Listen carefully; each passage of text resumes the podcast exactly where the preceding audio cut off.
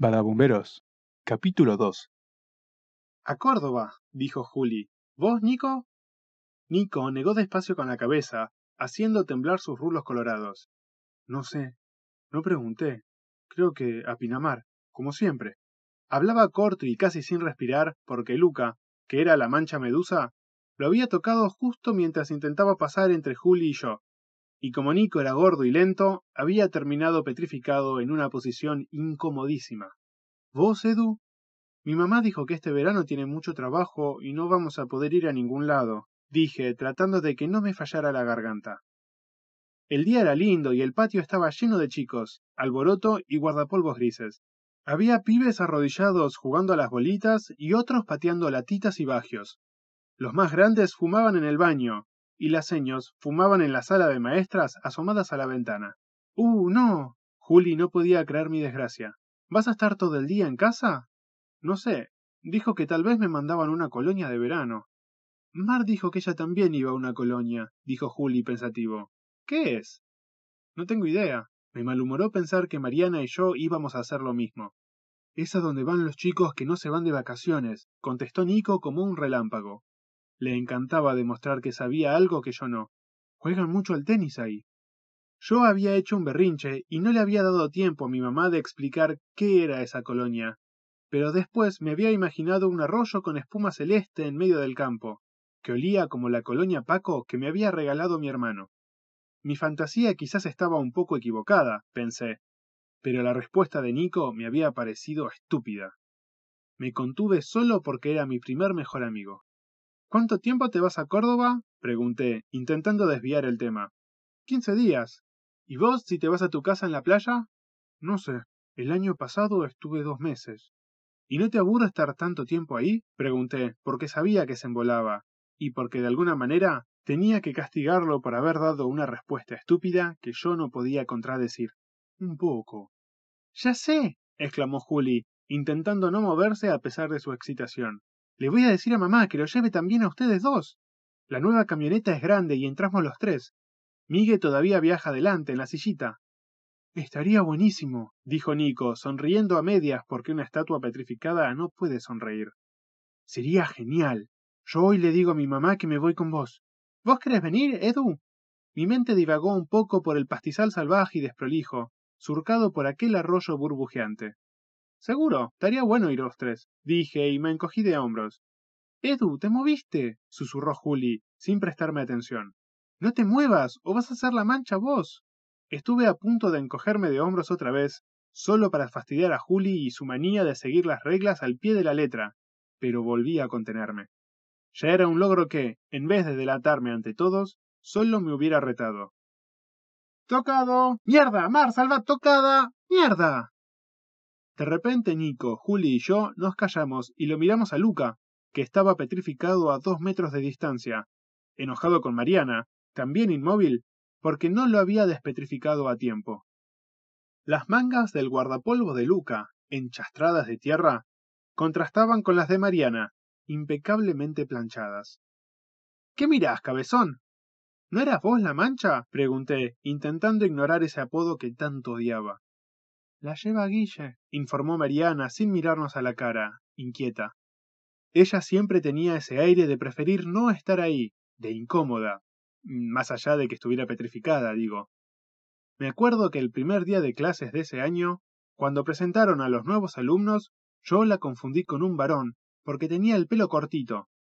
Después, Lucas se dio cuenta de que tenía una pierna más corta que la otra, y fue el acabose de su vida social. Bueno, da lo mismo, concluí mirándolos a mis amigos. Si nos quedamos quietos, Guille va a creer que ya nos petrificó, y zafamos. Nico sonrió, pero Juli hizo una mueca, seguramente preguntándose si no estábamos rompiendo algún reglamento. Si no están petrificados, sálvenme, exigió Luca, enojado. No tengo ganas de salvarte, respondí enseguida, antes de que Nico o Juli intentaran despetrificarlo para quedar bien con él. Mejor si te quedás quieto un rato. ¡Salvame, cabezón puto! Ahora ni en pedo te salvo, pelotudo. Y volteé imperceptiblemente la cara, sin llegar a moverme mucho, pero dejando en claro que le hubiera dado la espalda. Mariana abrió la boca para decir algo, probablemente para pedirle a Juli que la salvara, pero se contuvo. ¡Edu puto! ¡Edu puto! empezó a gritar Luca. Guille, el cabezón está sin tocar. Edu puto, Edu está sin tocar. ¿Crees que tu mamá? dije en voz muy alta, intentando tapar los insultos de Luca. ¿Nos deje llevar nuestras bicicletas? Mmm, no van a entrar en la camioneta. Pueden ir en el techo, sugirió Nico. Mi papá hace eso cuando vamos a Pinamar. ¿Andás en bici en la playa? No, confesó, sonriéndose todo gordito. Él quiere que pedalemos para adelgazar, pero después se olvida. En Córdoba, ¿se puede andar a caballo? No sé, le puedo preguntar a mi mamá. ¿Te gusta andar a caballo? A veces mi hermana me lleva a cabalgar. ¿Y no te da cuiqui caerte? se inmiscuyó Luca antes de que pudiéramos darnos cuenta. ¿Y rebotar contra el piso? ¡Busarda! ¡Cállate! dije furioso. Me ponía de muy, muy mal humor que le dijera Busarda a mi primer mejor amigo, por más que sí fuera un gordo Busarda. Podía llamar la renga de mierda Mariana sin que nadie dijera nada, pero no toleraba que le hablara así a Nico. Vos no te animás a subirte un caballo, pero arriba de un burro sos feliz. De chiquito, inventar chistes no era mi fuerte. Pero por suerte Nico y Juli me lo festejaron, y Lucas se cayó, enojado. Yo aproveché mi pequeña victoria y con disimulo pelé el dinovo que tenía guardado en el bolsillo y me lo llevé a la boca. ¿Me das uno? pidió Luca, y lo miré con cara de culo. Amarrete. ¿A dónde se van de vacaciones? preguntó. A Córdoba. ¿Los tres? Sí, aseguró Juli. Conmigo. Mar hizo el gesto de querer contarnos sus planes, pero cerró la boca sin decir ni pío. ¿Querés venir con nosotros, Luca? pregunté, inspirado por la perversa idea de que dijera que sí y replicarle que no lo invitábamos. No, respondió Luca, cagándome la idea. Yo en diciembre me voy en crucero. ¿Un crucero? ¡Al Caribe! ¿Dónde queda eso? quiso saber Juli. Lejos de todo, fanfarroneó Luca. El crucero tiene lo que se te ocurra. Parque de diversiones, restaurante, un cine, pileta. ¿Un crucero no es un barco grandote? preguntó Juli. Sí, gigante. ¿Y si estás en el mar, para qué quieres una pileta? ¿Se puede poner agua arriba de un barco? ¿No se hunde? Los otros tres nos reímos de Juli. A veces era tan pelotudo. Si un barco tiene agua adentro, sonó finalmente la vocecita tímida de Mar. Se puede hundir, pero si tiene un poquitito de agua en una piscina, no pasa nada. ¿Ustedes se van a ir antes o después de fin de año? inquirió Luca ignorándola, y nosotros intercambiamos miradas de cautela. ¿Con qué iba a salir este ahora? Después, dijo Juli. Después, afirmamos nosotros. Ya estaba redecidido que nos íbamos a ir los tres juntos. Hasta me había olvidado del arroyito de Colonia Paco. Uf, los va a agarrar el fin del mundo entonces. Los tres volvimos a mirarnos. Una sombra turbó nuestras miradas. Tanta gente hablando del fin del milenio y el fin del mundo. ¿Y si era verdad y nos arruinaba nuestras vacaciones de verano en Córdoba, con bicicletas, caballo y todo? ¿Vos creéis que se termina el mundo? A Juli le temblaban esas pestañas largas de nena que tenía. Obvio. Mi abuelo dice que está clarito. Se ve en el noticiero y quiere que disfrutemos del crucero antes de que se termine todo. Parecía feliz con la idea. Además, vamos a estar lejos y vamos a ser los únicos sobrevivientes. Mi mamá dice que es mentira, afirmé, convencido. Que lo mismo decían cuando era el año mil y no pasó nada. Tu mamá no sabe nada. ¿Qué vas a saber lo que pasó hace mil años? Tu abuelo sabe menos que una cucaracha, retruqué con furia. Casi que escupí el dinovo. Si se termina el mundo, se termina para todos. Estén en un barco o en un avión. Pero en Córdoba, contraatacó Luca, poniendo cara de bicho venenoso. El mundo se va a terminar primero. Y supe que había llegado a ese grado de respuestas estúpidas contra las que no se puede replicar. Mariana y yo cruzamos una mirada solidaria de entendimiento, solo un segundo, pero chasqué la lengua. Ella no era mi amiga. Volví a hacer el gesto de darles la espalda y cambié de tema. ¿Volverá la señora Ceci antes de que terminen las clases? Sí, seguro.